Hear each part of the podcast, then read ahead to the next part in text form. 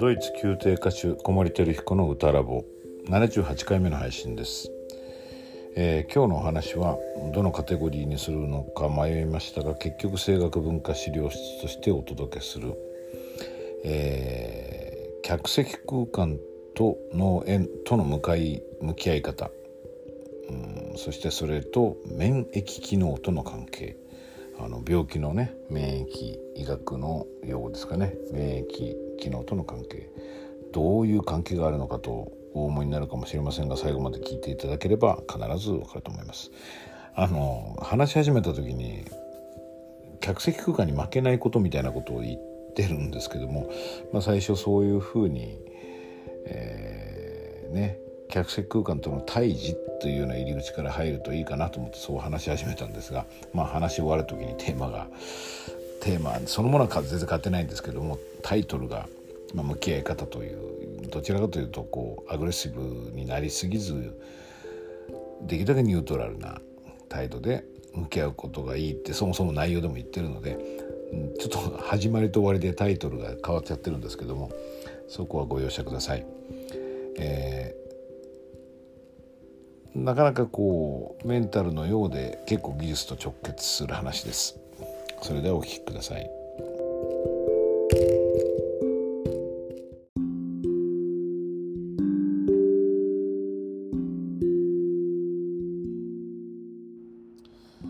声楽文化資料室、えー、今日はですね客席空間に負けないこと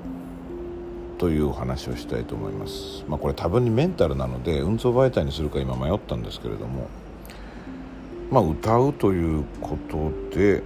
ある種技術的なメンタルアプローチなので声楽文化資料室でお話しすることにしました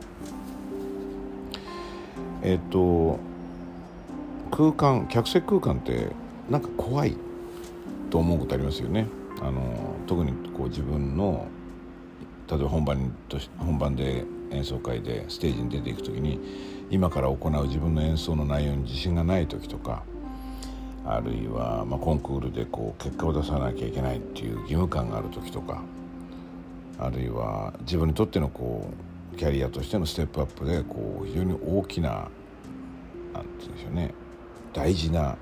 本番である時とかあるいはまあもちろん単純に調子が悪くていい声が出ないかもしれない。高い音出ないかもしれないっていう時とかあるいはまあ音楽的に不安がある時ねちゃんと合わせられるかなとかまあ難しい曲で間違いないかなとかアンプが大丈夫だろうかとかね。いろんな不安を我々持つんですね。そうなると途端に客席空間というものがこう何て言うんでしょうね魔物のように思えてきたりまあお化け屋敷って言ったらおかしいけどこうそっちの方を見るのが怖いみたいな気持ちになることもあるんじゃないかと思うんですね。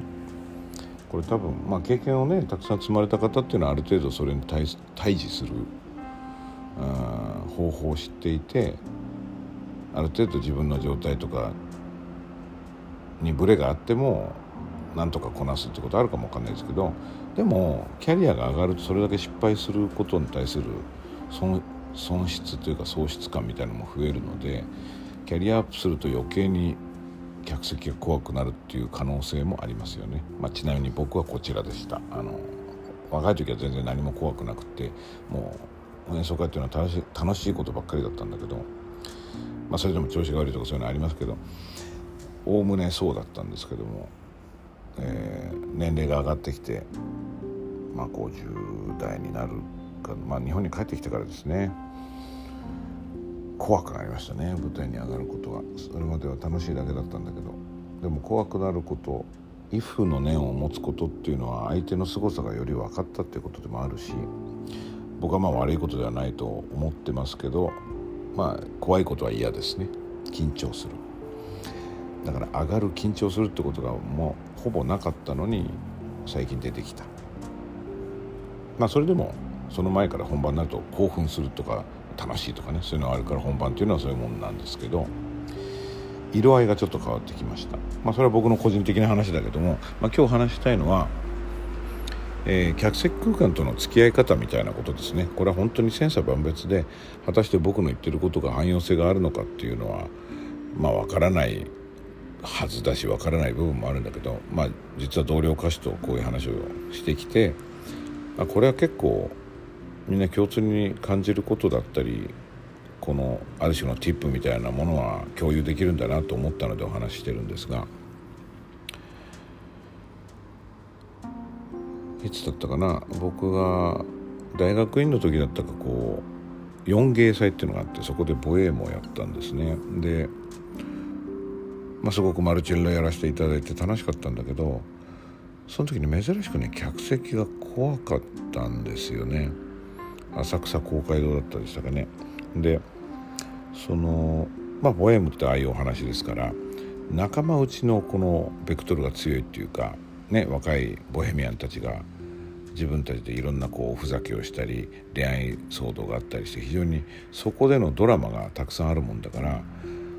多分ボエームだったことも関係あるんですけどお客さんの方に何か発信するっていうよりもステージの中で完結しそうな感じがあったんですよ。それであのー、練習も楽しかったし本番もすごいまあ 4K 制っていうのはあの大、えー、と芸術大学4つが集まってこう持ち回りでやる文化祭みたいなもんだったんですけどね。それの出し物として確かやったんですけど。まあその祝祭的なことがありますよね。あのお祭りだから。そういう高揚感もあった。まあオペラってもともとお祭りみたいなとこあるんですけどね。非日常っていうか。それでまあ学年を超えてキャストが集まったことも楽しかったしその一生懸命やったと。それで本番の時にあれなんかこういつもと違うなって感じがちょっとしたんですよね。まさに今お話した内向きのベクトルっていうかステージの中であたかもこう映画撮影というかドラマ撮影っていうのかなお客さんはいなくてステージの絵だけで僕らが完結してるような感覚をちょっと持ってたんですよ。でまあいつも通り歌って別に声の調子が悪かったわけでもないし演奏したんです。それで終わってまあいろんな人に感想を聞いたらまあその時よく話していた何人かのまあ、割とこう厳しく本当のことを言ってくれる友人がいたんだけども、まあ、非常に評判が芳しくなかったんですよね。でまあ声がどうこうじゃなくて表現として何も来なかったと。伝わらなかったよって言われてあそうかと思ってその時終わってからですね気が付いたんですね。僕はこう客席を今日一度も見なかったなと思って。もちろん向き的にはね歌ってる時に見てるんですよ。あのずっとねあそれでもね物理的に横を向いたり仲間の方を向いたりする時間が結構長かったかなっていうことはあります。だからお客さんに向かってこう体の向きも向けて歌うっていうことは比較的少なかったような気もします。まあこれは後で検証できなかったけども。でも何よりもお客様に向かってこう伝えるっていうベクトルを持ってエネルギーを放出するみたいなことが全然なかった。たことに終わってから気が付いたんですよね。一回きりの本番で。まあすごく後悔しましたけどでもそんなことをそれやらなきゃいけないって始まる前に思ってなかったわけだから防げるわけもなくて、まあ、そこで起こったんで僕はその失敗をもって大きく学んだんですけども。客席が見れない気持ちの時があるんだなと思ってね。でそれ以来は僕すごく気をつけてるんです。そうするとね意外に分かるのが客席が見たい時となんかちょっと気遅れがして見られないっていう時があるんですよね。なんか日常生活もないですか？そういう時。だから例えばなんかこう誰か友達にね悪いことしてなんか気遅れしてる時っていうのはちょっと顔が見れなくて「おはよう」なんて言っても目そらしちゃったりとかね、まあ、それそれを舞台から客席に対してやっちゃうようなことですね。だから僕は客席を見て歌うっていうことすごく大事だと思いますね。バレバロメーターとして。えーと、それができない時はなんか自分のあのマインドセットっていうか舞台人として客席との関係ちょっとおかしくなってるというかずれている足りないみたいなことがあるっていうそれを知るためのリトマス試験試験紙みたいなものだと思って客席を見るようにしてます。なのでこれって面白いもんで客席にお客様がいてもいなくてもあまり関係ないのでリハーサルとか例えばあの開演前の舞台に出て行って客席を見るとそれでなんとなくその日の感じが分かるんですねなので僕は本番前に舞台に出す舞台に出てその空間を感じることっていうのはすごく大事かなと思ってます。まあ、それでですねまあこれが今言った言い方すると客席にと対峙するみたいなこうある種アグレッシブまでいかなくてもまあアクティブにね向かっていくみたいなことを言ったわけだけどもこれまあ一つのポイントなんですね。だから全然逃げるんじゃなくて客席と向かえようっていうのは一つなんだけど実は今日話したいことのメインの方はそこから一歩進んで客席と対峙しないってことなんです。考えるんですよね。客席と対峙して例えばコンクールだったらあそこにいる審査員の皆さんにをこう驚かそうとか、まあ、驚かさなくても気に入ってもらう。で下手をするとですね、まあ、自分の持ってる技量とか、まあ、声量とか音楽を持ってうん客席を攻撃するとかあるいは何でしょうね。なんかやっつけちゃうみたいなね。要するに客席と敵対しない方がいいっていう話なんです。そういうふうに敵対するとですね体は絶対硬くなるしとりわけ声が今日うまく響くかなって不安が少しでもある時は客席空間が敵になっちゃうんですよね。大事なのは客席空間この劇場空間も共鳴体なんですよ。劇場に響くんです声がね。で敵だと思ったら響いてくれない。でこれなんかすごいメンタルでおとぎ話っていうか迷信みたいに聞こえるかもしれませんけどもこれ本当に効果があるのでなんかそういう機会があったら一度試してほしいんですね。要するに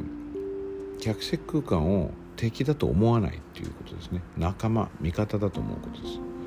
とは言ってもね自分に味方味方って言い聞かせようとしてもなかなかそれもうまくいかないかもしれない。まあ、そういう時にどういうふうに考えたらいいかなっていうことで僕思いついたことがあってこれちょっと何人かの同僚と話しててあそうだねって話になったので、まあ、これを話するんですけれども、えっと今まあ攻撃をするみたいなことを言いましたよね敵味方に分かれて舞台と客席でこうこっちから客席を攻撃してしっかり攻撃してやっつけられたら拍手がたくさん来るみたいなねそういう拍手がたくさんそういうなんていうの勝ち勝ったことに対して駆逐したことに対してこう対価をもらうみたいな考え方でいうとお客さんとのこう戦争になっちゃうんですよね。やっぱ音楽に戦争は全然必要ないのででもそれどうやってその考え方の方向を変えたらいいんだろうっていう時に免疫っていう言葉が浮かんだんです。あの免疫っていうのは分かりますよね。今コロナ禍では非常に大切な言葉になってるけれども。免疫っていうのはその抗体を作るわけですけれどもえっと免疫機能が弱ってるとこうね体を守れなくて病気になっちゃうなんてこと言いますよね。免疫の役目は何かというと自己と非自己を見分けることなんですね。自分と自分でないもの。で自分でないものをとに見なすと攻撃を始めるわけですね。抗体でこう病気も外に追い出そうとするし、まあ、ちょっと分かりやすい例はあの臓器を移植した時にあの自分じゃないものが入ってきたって体が判断すると拒否反応っていうのを起こすんですよね。でうまくこう噛み合わなくなってしまったりしてでこれなんかこうご家族とかね血が通って血がつながっていてその臓器的にも親和性があると思われる家族の臓器を移植した時も拒否反応っていうのは起こりうるそうで、まあ、これ複雑な話だなと思うんです。まあ、臓器はいいとして、まあ、何でしょうね食べ物でも何でも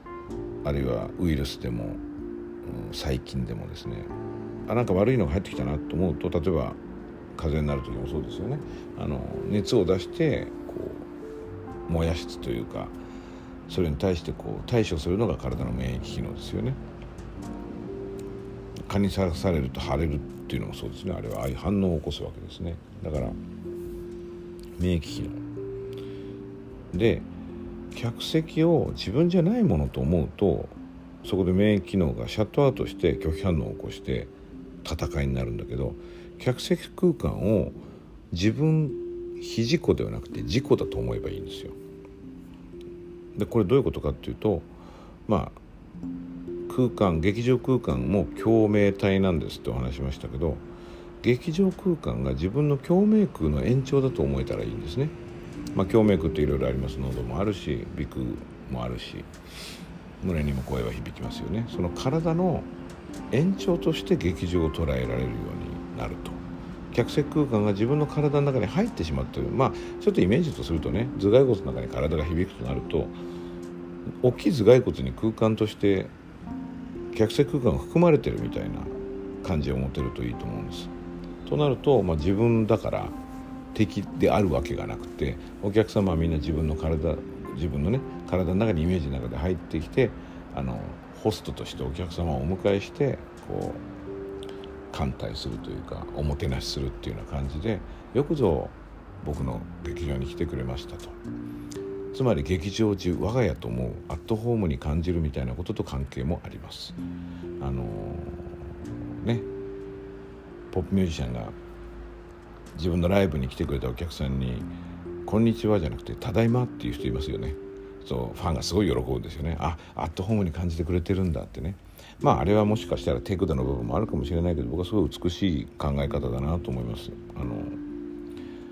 みんなのうちに一緒に帰ってきたねっていうそういうアットホームでやっぱこれね緩むんですよどこかが。だから西洋と東洋のメンタリティーギャップの話から言うと集中する時にこう締まっていく緊張していくのに対して集中する時に広がる解放していくっていうことが好ましいじゃないかと歌うためにはね。そのための努力としてはこのアットホームに感じる、えー、共鳴空の延長であるところの劇場で歌うように感じる。客席を敵視しない。攻撃の対象にするんじゃなくて仲間だと思う。というふうな考え方がもし何かのきっかけでできたらそれとっても自分らしい演奏をするきっかけになるんじゃないかなと思います。まあ、割と抽象的な話でしたけどね今日は、えー、客席との付き合い方客席と対峙しないことなどについてお話しました。